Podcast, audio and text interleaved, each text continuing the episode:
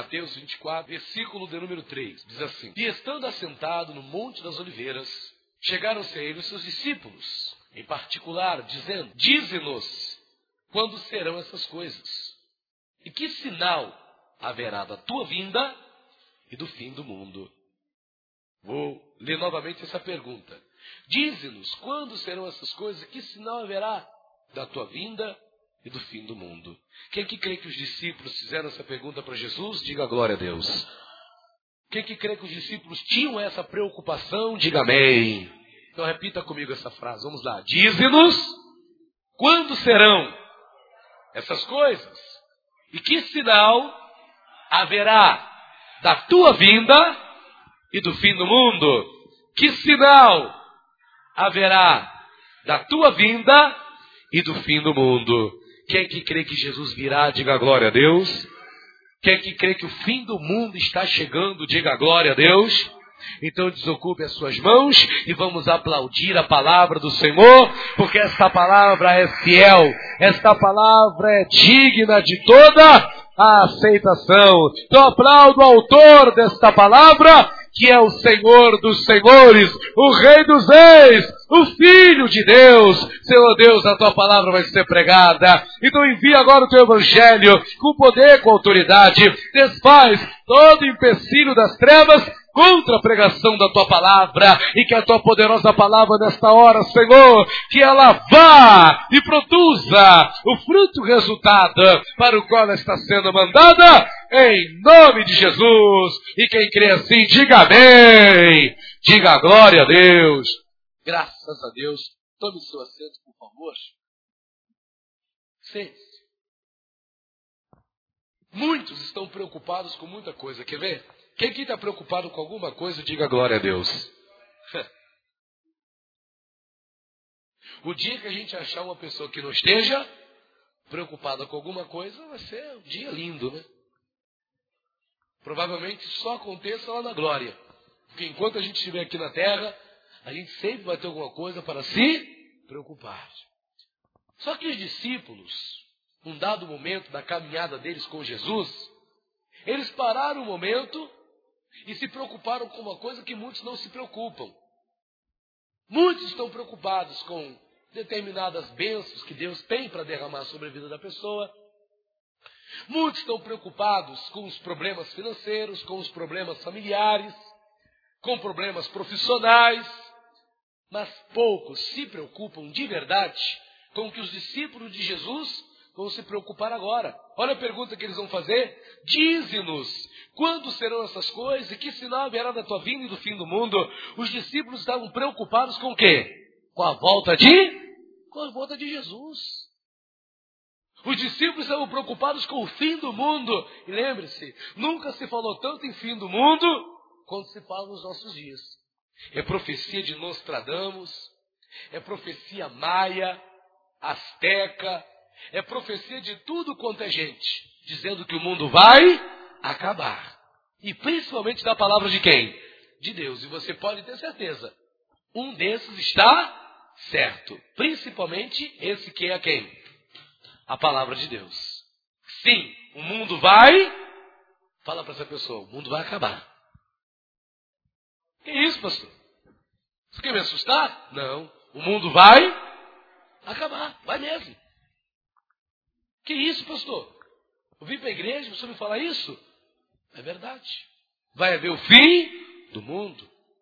Só que antes do fim do mundo chegar, o que, é que vai acontecer? Jesus vai, Jesus vai voltar. Só que Jesus ele é tão misericordioso, ele é tão bom, ele é tão gracioso, que ele não quer nos deixar perdidos. E por isso foi que ele nos dá o quê? Sinais. Os discípulos perguntaram: que sinal haverá eles fizeram essa pergunta no singular.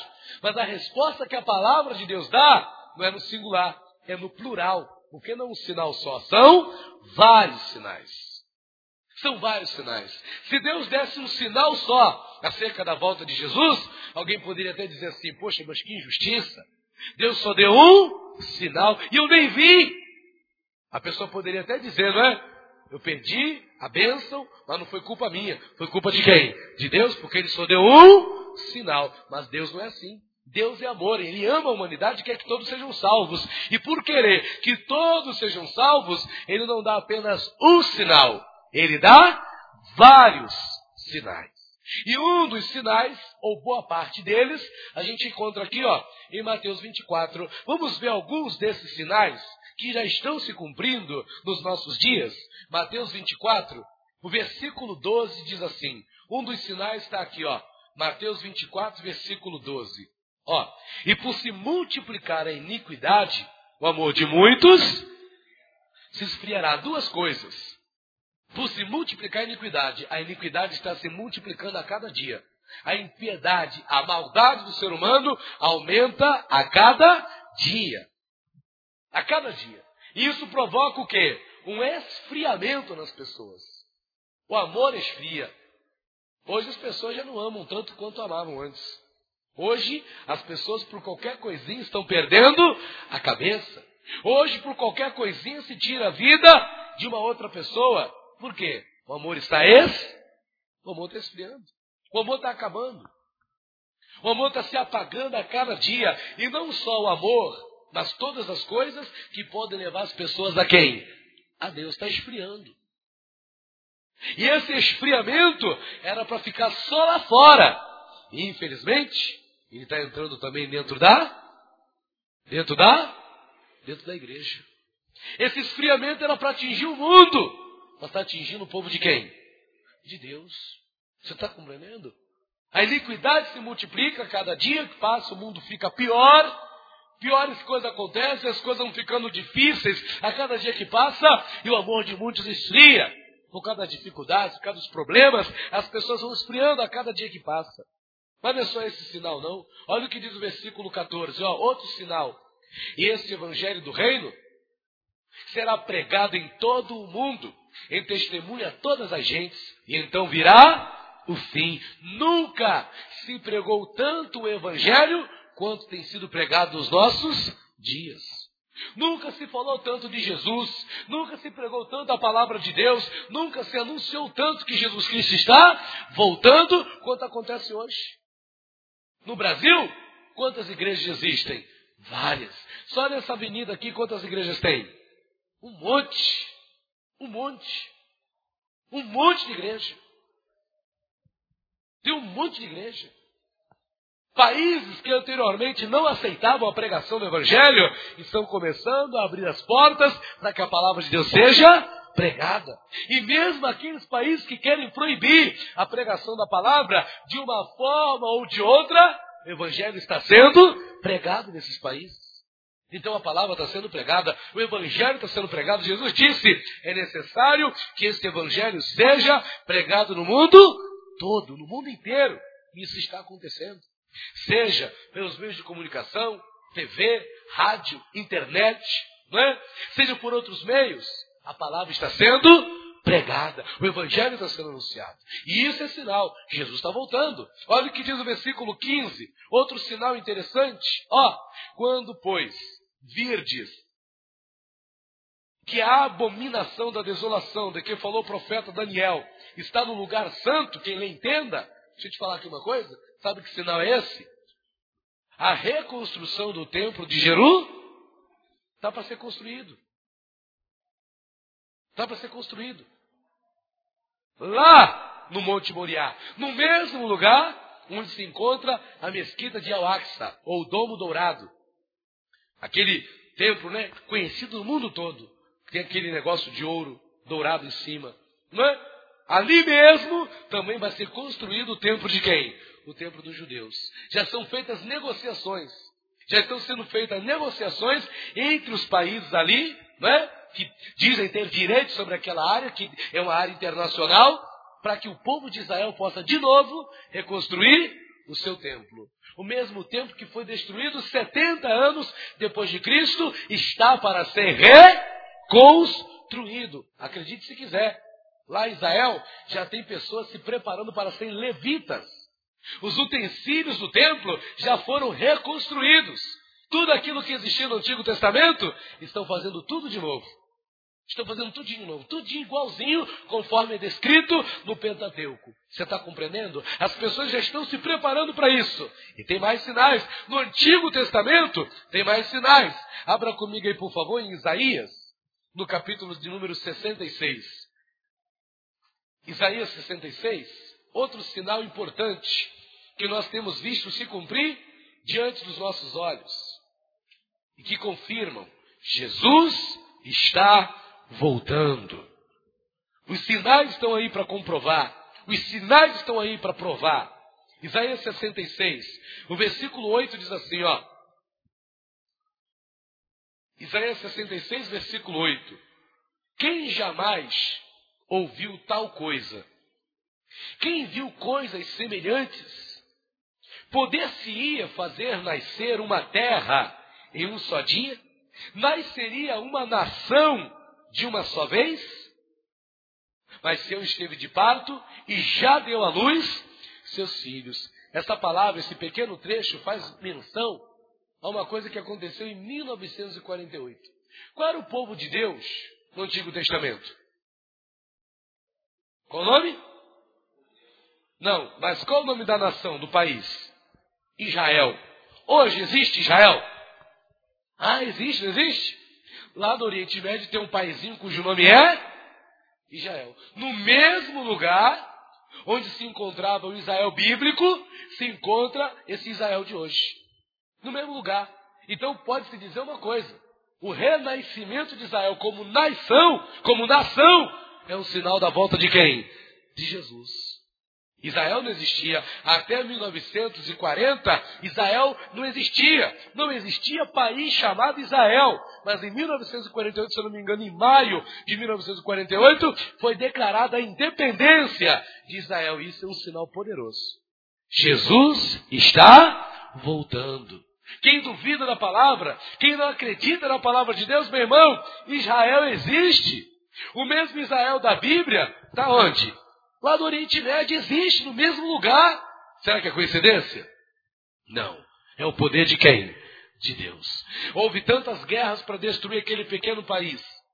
Várias coligações de países árabes julgaram seus mísseis contra aquela pequena nação, mas mesmo assim, Israel permanece. Todo mundo aqui que estudou já ouviu falar da tal guerra dos seis dias.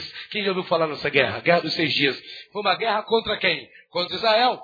Vários países árabes se organizaram em exércitos para pelejar contra quem? Contra Israel. Israel tinha acabado de ser renascido, tinha acabado de se tornar nação, e mesmo assim teve condições militares para resistir a países, a um conjunto de nações. Como é que pode isso? Só pela mão de quem?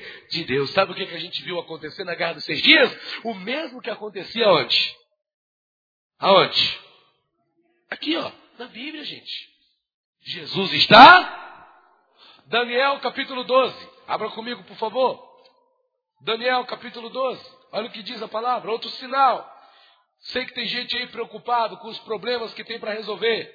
Mas mais importante do que se preocupar com problemas, com dificuldades, que às vezes te desanimam, que às vezes te enfraquecem, se preocupe com a volta de Jesus. Isso não vai te enfraquecer, isso não vai te desanimar, pelo contrário, vai te fortalecer, vai te animar para que você continue firme na presença de Deus.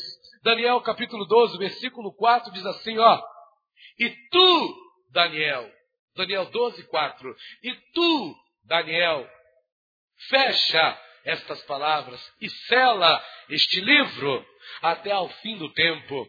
Muitos correrão de uma parte para outra, e a ciência se multiplicará.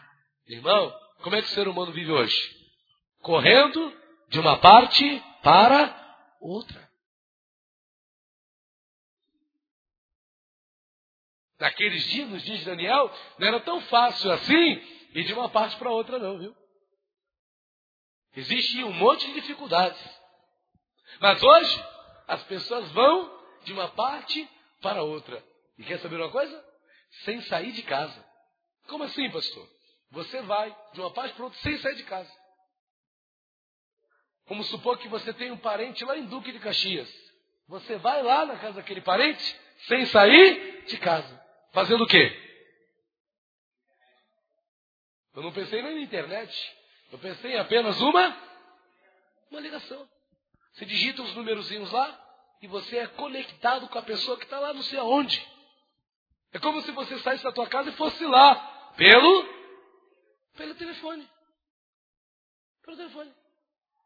Já é possível ir de um lado do mundo a outro sem sair de casa. Pela pela internet. Já é possível visualizar uma pessoa que está do outro lado do mundo através de uma webcam.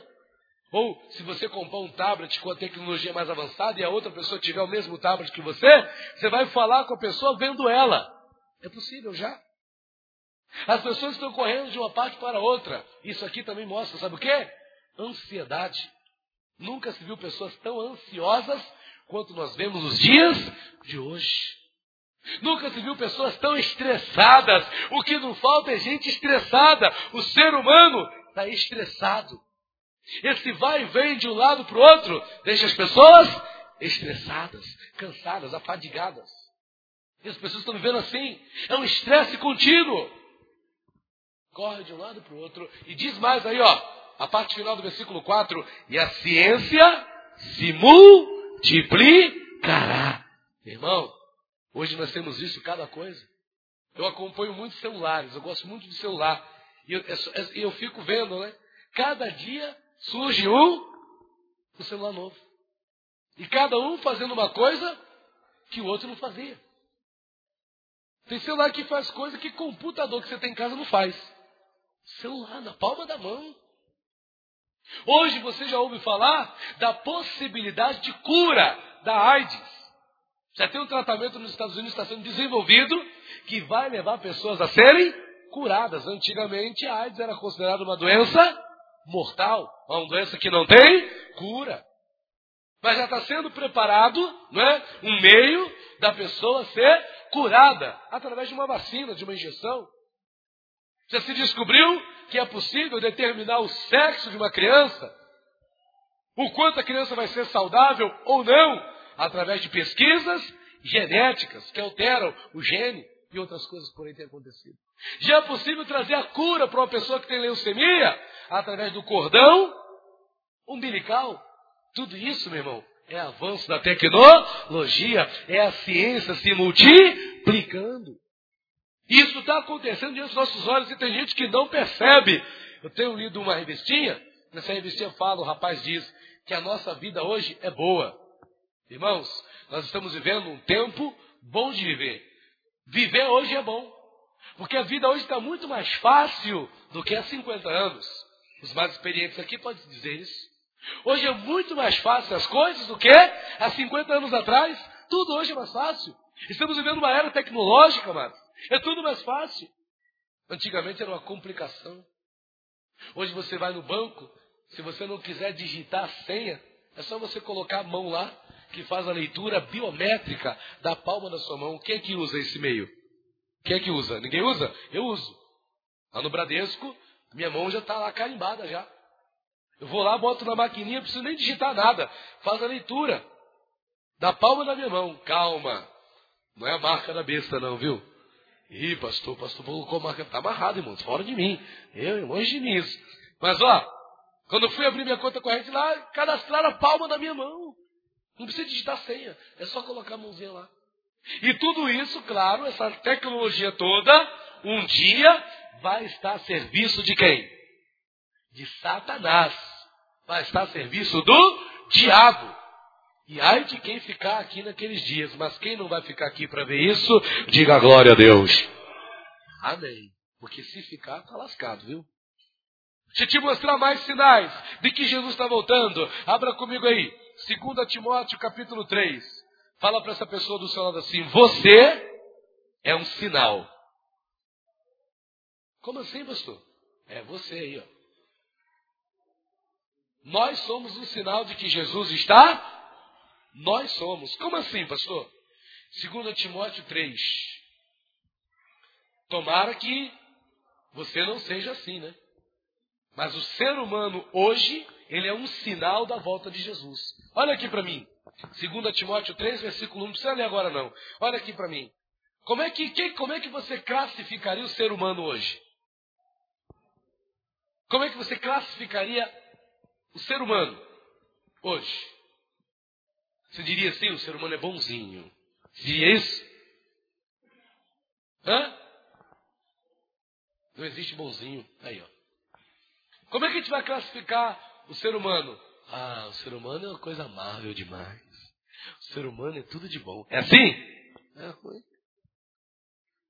Opa, calma aí, vamos entrar nisso? Vamos ver aqui, ó. Olha aqui como é que é o ser humano. E isso aqui é coisa que aconteceu nos últimos dias, hein? Nós estamos nos últimos dias. 2 Timóteo 3, versículo 1 diz assim, ó. Sabe, porém, isto, que nos últimos dias sobrevirão tempos difíceis, tempos trabalhosos. São tempos difíceis. Apesar de pela tecnologia, pela ciência, a vida hoje ser mais fácil, apesar disso, os tempos são difíceis, são tempos trabalhosos. Principalmente para quem quer servir a quem? A Deus. Por isso que Jesus disse: No mundo passais por aflições, mas tem de bom, bom ânimo. Eu venci o mundo. E quem que crê que assim como Jesus venceu, vai vencer também, diga glória a Deus. Você está compreendendo? Tempos difíceis. Por que tempos difíceis? Versículo 2, ó. Porque haverá homens. Aí está falando né, homens do sexo masculino, viu? Homens aqui designando a, o ser humano, a humanidade, não é? Ó, porque haverá homens amantes de si mesmo, avarentos, presunçosos, soberbos, blasfemos, desobedientes a pais e mães ingratos, profanos, sem afeto natural, irreconciliáveis, caluniadores, incontinentes, cruéis, sem amor para com os bons, traidores, obstinados, orgulhosos, mais amigos dos deleites do que amigos de quem? É uma foto. Tiraram uma foto e colocaram aqui. Como é o ser humano hoje? Aqui. Como é que é o ser humano dos últimos dias? Aí, ó. Será que a gente vê isso hoje? Oxe, como é que é o ser humano de hoje? Versículo 2, ó. Homens amantes de si mesmo, pessoas que só pensam em si mesmas. Só não pensa em ninguém mais, só pensa, só pensa em si mesmo. Egoísta, né? Só só pensa em si. E as pessoas são assim. É um por todos e um por todos. Não, todos por um? tá, quem dera se fosse. É um por todos e um por todos. Não tem mais todos por um, não. É um por todos e um por todos. O todos por um era muito tempo atrás. Que todos pensavam em quem? Procuravam o bem de um. Mas hoje é um por si e olhe lá. É cada um por si, não é? E olhe lá. Ó, porque haverá homens amantes de si mesmos, avarentos o que é avareza? É apego a bens materiais. Nunca se viu um povo tão apegado a coisas materiais como se vê nos dias de hoje. É apegado a carro, por isso tem nego que morre porque não quer entregar o carro. É apegado a celular, é apegado a relógio, é apegado a cordão, é uma avareza sem tamanho, é apegado a dinheiro. Em alguns casos até prejudica a obra de quem? De Deus. Tamanho é a avareza. Né? O apego material. E o povo de hoje é apegado materialmente. Continuando, ó. Presunçosos, soberbos, blasfemos. O que é blasfemar? É falar uma coisa sobre quem? Que não é ver, que não é verdade. Quando você fala uma coisa sobre Deus, sobre a igreja, sobre um pastor, sobre a obra de Deus, que não é verdade, o que você está fazendo? Você está blasfemando. O Papa Bento XVI foi fazer uma visita ao campo de concentração lá em Auschwitz, na Alemanha, e ele disse o seguinte: Onde estava Deus que permitiu que isso acontecesse? Foi logo no início do papado dele. Olha o que ele falou. Onde estava Deus que permitiu que isso acontecesse? O que, que isso é? Isso é uma blasfêmia. E o que, que as pessoas ou a maioria do, das pessoas pensam acerca do Papa que ele é o quê? Um homem, um homem santo, um homem de quem? de Deus. Né? Mas olha o que ele disse: blasfêmia. Como assim onde estava Deus? Quer dizer que a culpa do que aconteceu é de quem? É de Deus? Você está compreendendo? E as pessoas blasfemam, falam mal daquilo que não sabem, criticam. É melhor nem entrar nessa questão, né? Tacam pedras em coisas de quem? De Deus. Chamam de endemoniado quem é de Deus. E quem é endemoniado, chamam de quem? De servo de Deus. Como é que pode? Blasfêmia. O ser humano quer julgar. A blasfêmia vem porque o ser humano quer ocupar o lugar de quem? Palavra de Deus diz: não julgueis para que não sejais julgados. Mas quando a gente julga, a gente comete o erro. E quando a gente erra, a gente está blas, blasfemando.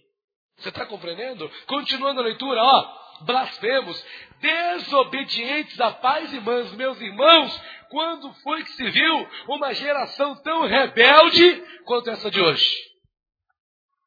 Quando foi que se viu filhos tão desobedientes quanto a gente se vê hoje? É raro a gente ver um pai e uma mãe dizendo que um filho é uma benção, que um filho é obediente. É raro, mas ainda existem casos de pais que elogiam seus filhos, mas é raro. Porque o que a gente vê na maioria das vezes são filhos rebeldes, desobedientes a pais e mães. E uma das razões para isso são coisas como eu sou rebelde. Sabe o que eu estou falando, sabe?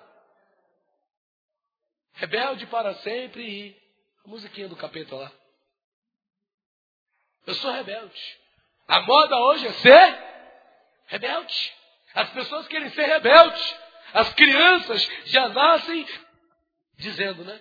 Já nascem, já são criadas acompanhando coisas que levam elas a pensar em ser o quê? Rebeldes. É rebeldia. Né?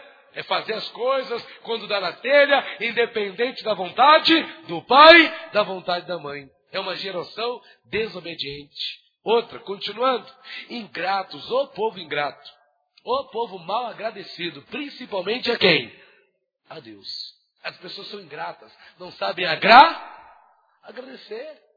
As pessoas não têm coragem de abrir a boca para dizer obrigado, principalmente para quem?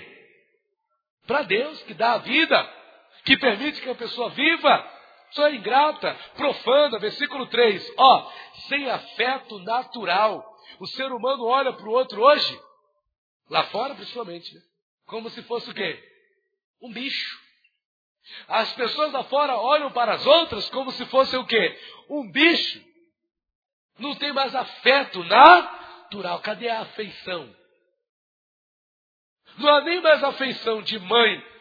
Em alguns casos, não é? Não tem nem afeição de mãe pelo filho. Tanto é que a gente vê mães jogando filhos aonde? No lixo. Cadê o afeto natural? A gente vê filhos matando pai, matando mãe. Cadê o afeto natural? Não há afeto natural.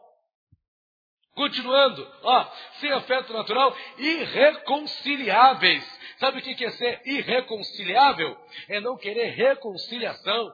E sabe por que, que o ser humano é irreconciliável? Porque não está disposto a perdoar e nem a pedir perdão. Então, ao invés de conciliação, permanece o que? A desunião, a separação. Porque não se busca acertar as coisas. Não se busca consertar. Os índices de separação aumentam a cada dia. Por quê? O ser humano é irreconciliável. Não quer buscar acertar. Antes de vamos ver, vamos pedir um conselho, vamos buscar orientação, já pensa logo na no quê? Na separação. Já pensa logo na separação e se separa. Isso está acontecendo, irmãos. Ninguém quer reconhecer que está errado. Ninguém quer pedir perdão. Ou ninguém quer liberar o perdão se a pessoa feriu. Não. Vai morrer assim. É, é o senso de vim, de vingança. Vai comer na minha mão. É. Ó, agora você está aqui, ó. E a pessoa parece que tem prazer, né? De prazer de devolver, não. Me, me machucou, me magoou, agora vai sentir na pele. Vai provar da mesma moeda. É. é um senso de vingança. É o ser humano. Ainda bem que ninguém aqui dentro é assim, né? Glória a Deus. Versículo 3. Sem afeto natural, irreconciliáveis, caluniadores, incontinentes, ou seja, descontrolados, não é? As pessoas não se controlam, não têm continência, não sabem se controlar. Cruéis! Essa crueldade aí, eu me lembro de um dia que eu vi uma reportagem de um grupo de jovens que pegou um galão de gasolina e foi num cavalo, jogou e depois atirou fogo. O que, que é isso? Crueldade, gente. Para que isso? O cara não tem amor no coração. De um doido que postou um vídeo na internet segurando o cachorro pelo pescoço e rindo à toa. Podia pegar ele, né? E segurar pelo, pelo pescoço. Olha eu falando. Não, não pode tratar assim. Tem que ter misericórdia, né? Do filho da mãe. Que é, puxa vida. Continuando. Versículo de número 3, parte finalzinha, ó. Sem amor para com os bons. Versículo 4. Traidores. As pessoas hoje não confiam nas outras. E muitas das vezes não são dignas da confiança. Traidores. E tem gente que é traidor até a quem? Pergunta para você, para a pessoa, você é um traidor? Você é fiel? Quem é fiel aí, diga glória a Deus. Vou ficar aqui só em Deus, né? Que é essa questão que nos cabe. Mas, o senhor não é fiel a quem? A Deus ela está sendo o quê? Traidor. Não está honrando o compromisso, o voto que tem com Deus. Versículo 4, ó. Traidores obstinados. Sabe o que é obstinado? É teimoso. Pergunta para essa pessoa, você é teimoso? Hum. Obstinado é teimoso. A pessoa está errada, mas não. O negócio é branco.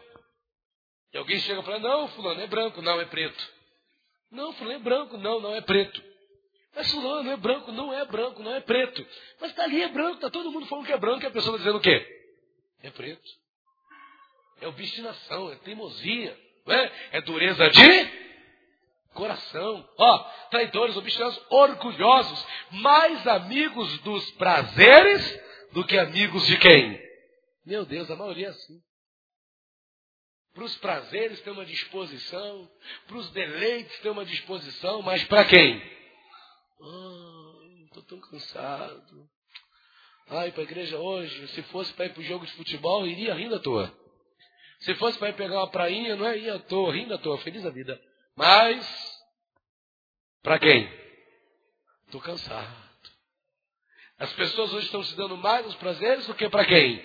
Para Deus. Esse aqui, amados, é o ser humano nos dias de hoje. Pergunta para essa pessoa do seu lado. Não é você não, né? Não é você não, né? Você está aqui nessa lista? Quem não está nessa lista, diga glória a Deus. Em nome de Jesus, pelo amor de Deus.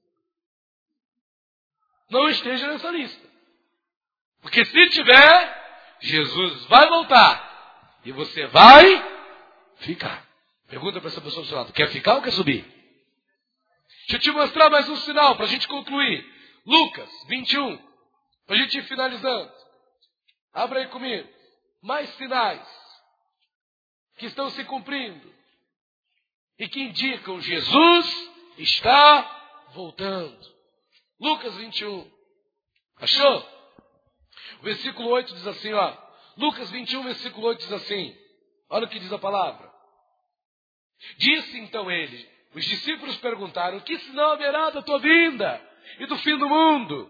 E o versículo 8 diz assim, disse então ele, vede que não vos enganem, porque virão muitos em meu nome dizendo: Sou eu, e o tempo está próximo. Não vagues, portanto, após eles.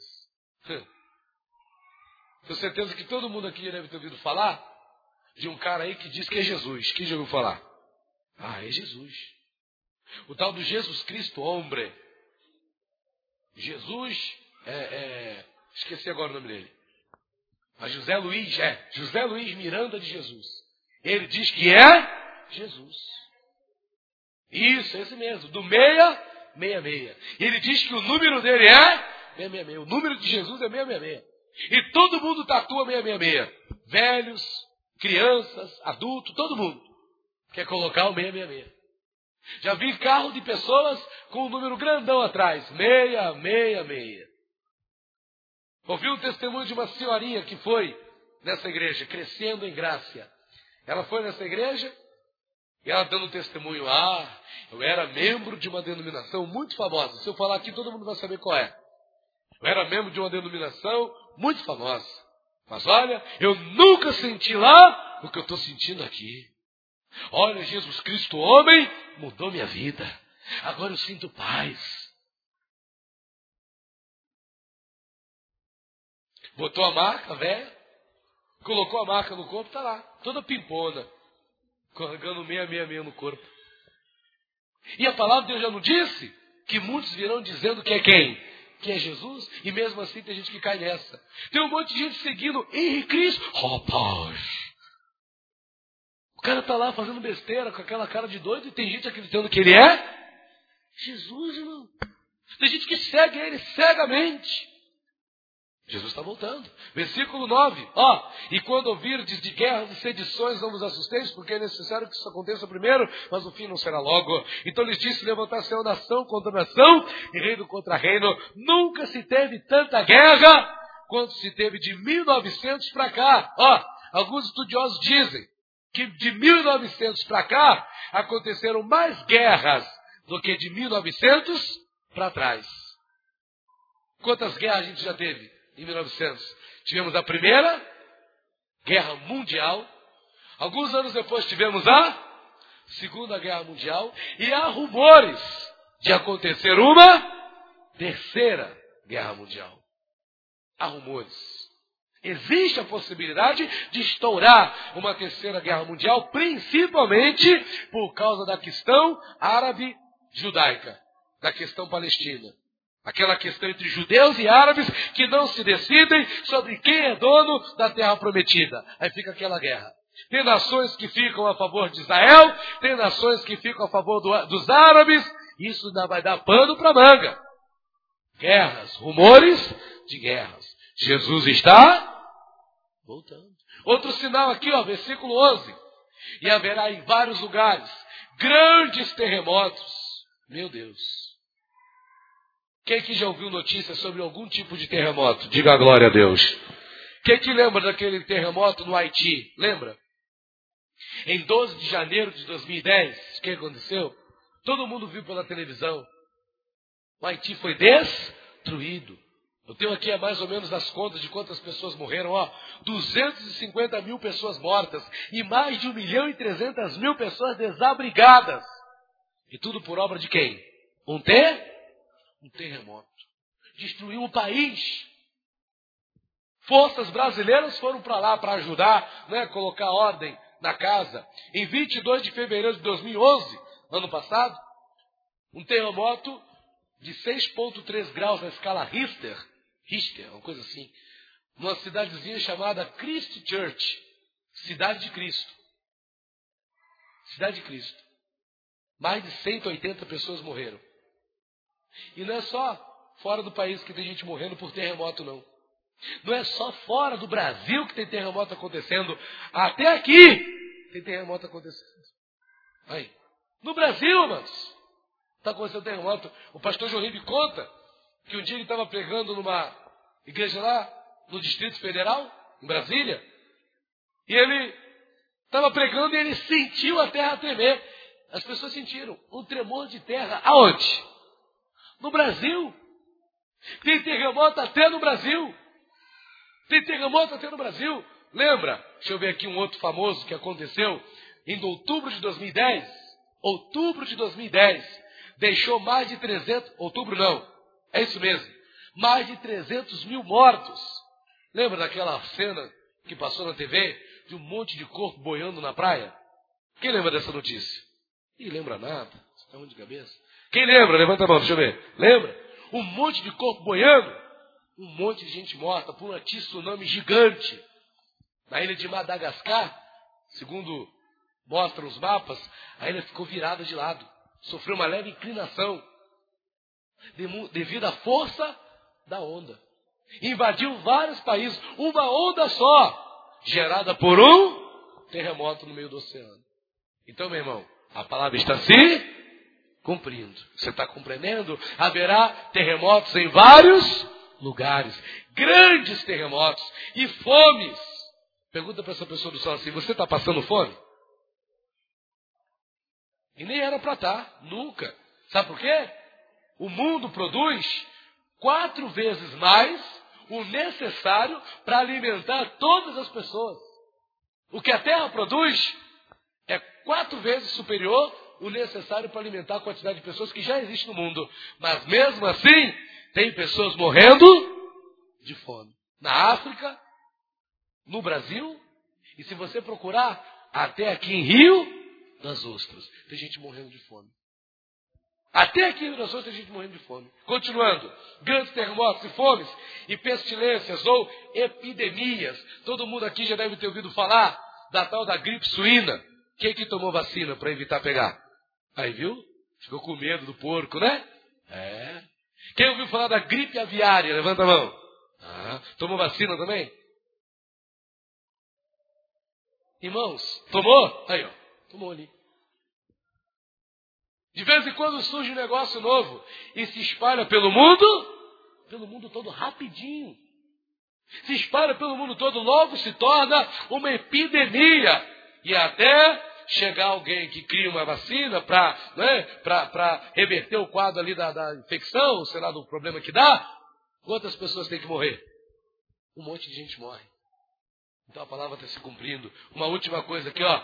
E haverá também coisas espantosas e grandes sinais da onde? Do céu. Coisas espantosas. Uma coisa espantosa que todo mundo vê. Hoje, a gente vê pessoas morrendo aonde?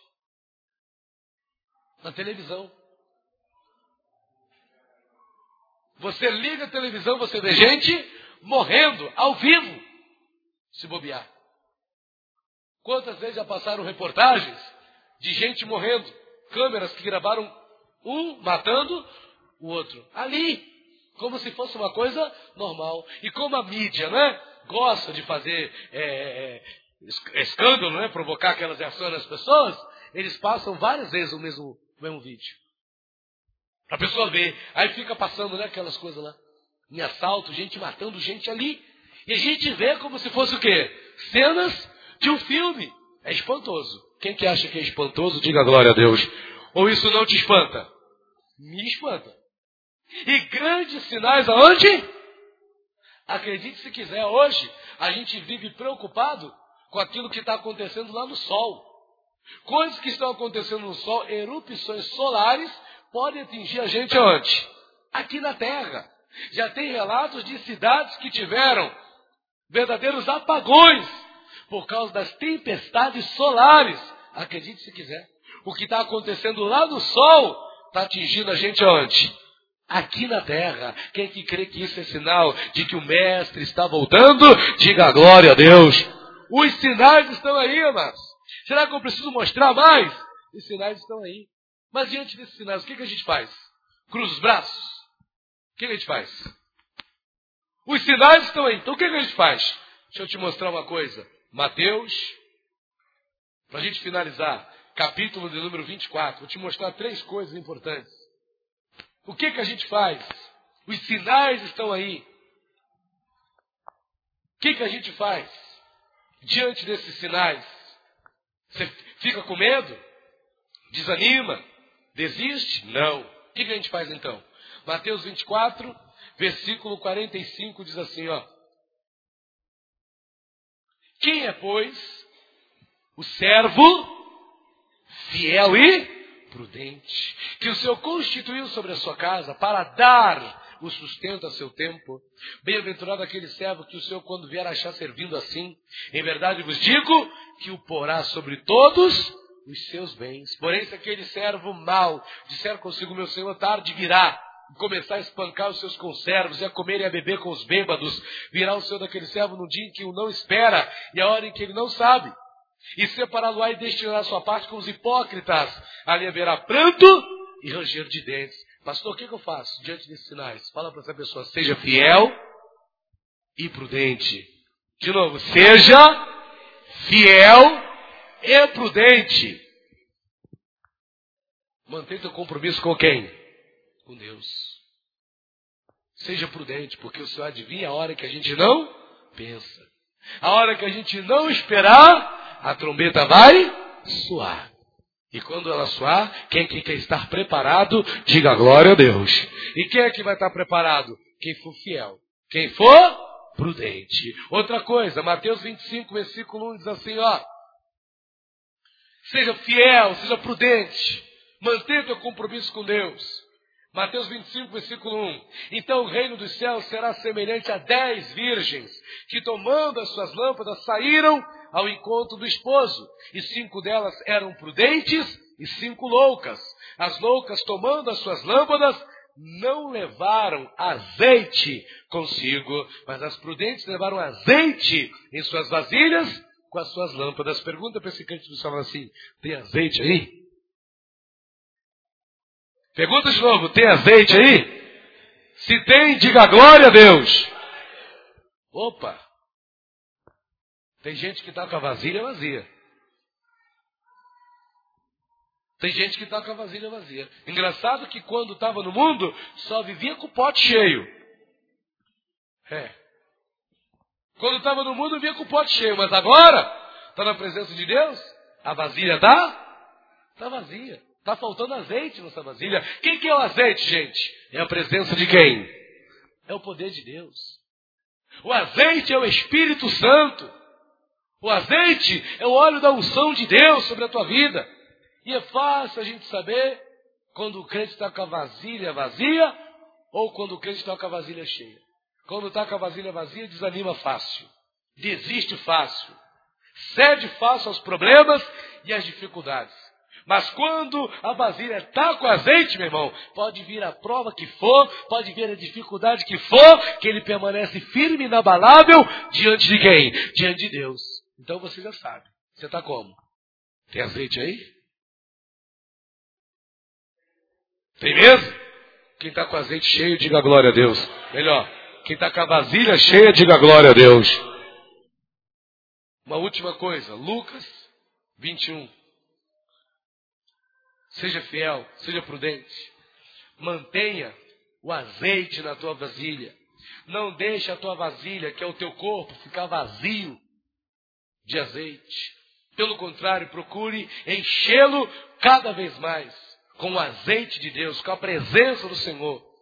E uma última coisa, Lucas 21, versículo 34. Os sinais estão aí. Jesus está voltando. E qual deve ser a nossa postura? Lucas 21, 34 diz assim: E olhai por vós, para que não aconteça que o vosso coração se carregue de glutonaria, de embriaguez e dos cuidados da vida, e venha sobre vós de improviso aquele dia. Tem gente que está com o coração carregado de glutonaria. A pessoa só vive para comer. Pergunta para essa pessoa do só se você vive para comer? Só só pensa em comer. Vive para comer. Meu irmão, a gente não vive para comer. É o contrário, a gente come para viver. Mas tem pessoas que vivem para comer, só come, come até quando não está com fome. Não está com fome, mas está. Está comendo. A geladeira só vive vazia, né? Faz compra hoje e amanhã tem que fazer de novo, porque vive para comer. Ao invés de comer, vai jejuar um pouco, irmão. Vai orar um pouco, vai ler um pouquinho a palavra de quem? De Deus. É glutonaria, está carregado o coração. O coração da pessoa chega a estar tá gordinho. Não dá, não, não, não cabe mais. Está carregado de glutonaria. Só come. Jejum que é bom, para quê? Glutonaria, embriaguez. E o, embriagado aqui não significa que a pessoa está enchendo o pote de cachaça, não. A pessoa está embriagada quando ela não está vigiando. Quando ela não está sóbria, ligada nas coisas de quem? De Deus. Pergunta para essa pessoa do céu daí: tá doidão? Tem gente que tá doidão, tá com o pote cheio, tá embriagado, tá desligadão, ó, tá vivendo o mundo da lua, tá boiando a maionese em relação às coisas de quem?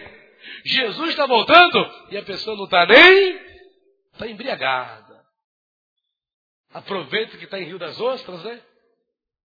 Está embriagada. Ó, glutonaria, embriaguez e dos cuidados da vida. Sabe o que, que são os cuidados da vida? as preocupações. Tem coração carregado de preocupação. Fala para essa pessoa do seu lado, não fica preocupado. Vai dar tudo certo. Quem crê assim, diga glória a Deus. Não fica preocupado, irmão. Às vezes o coração da pessoa fica preocupado com os cuidados desta vida. Aí o coração fica como? Ansioso, angustiado. A pessoa fica lá com aquele aperto no coração, está preocupada demais com coisas com as quais não precisa se preocupar. O Senhor é o teu pastor, nada te faltará, mano. Fica tranquilo. Versículo de número 35, ó. Porque virá como um laço sobre todos que habitam na face da toda a terra. Vigiai, pois, em todo o tempo. Vigia em todo o tempo, orando, para que sejais havidos por dignos de evitar todas essas coisas que hão de acontecer e de estar em pé diante do Filho do Homem, que é que quando o Senhor voltar, quer estar de pé diante dele, diga glória a Deus. Então vamos aplaudir ao Senhor Jesus Cristo bem forte. Fique de pé, meu irmão. Não demore, vigia. Jesus está voltando. Oh, glória! Quem crê assim, diga bem, Jesus.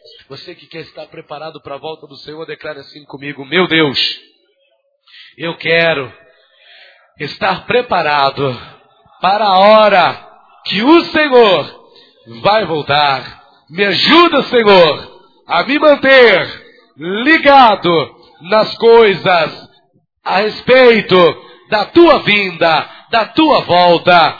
Senhor, eu quero estar preparado para viver a maior de todas as promessas, porque eu sei que se eu estiver preparado para viver a promessa da volta do Senhor, eu também estarei preparado para viver todas as demais promessas que o Senhor tem para minha vida, em nome de Jesus.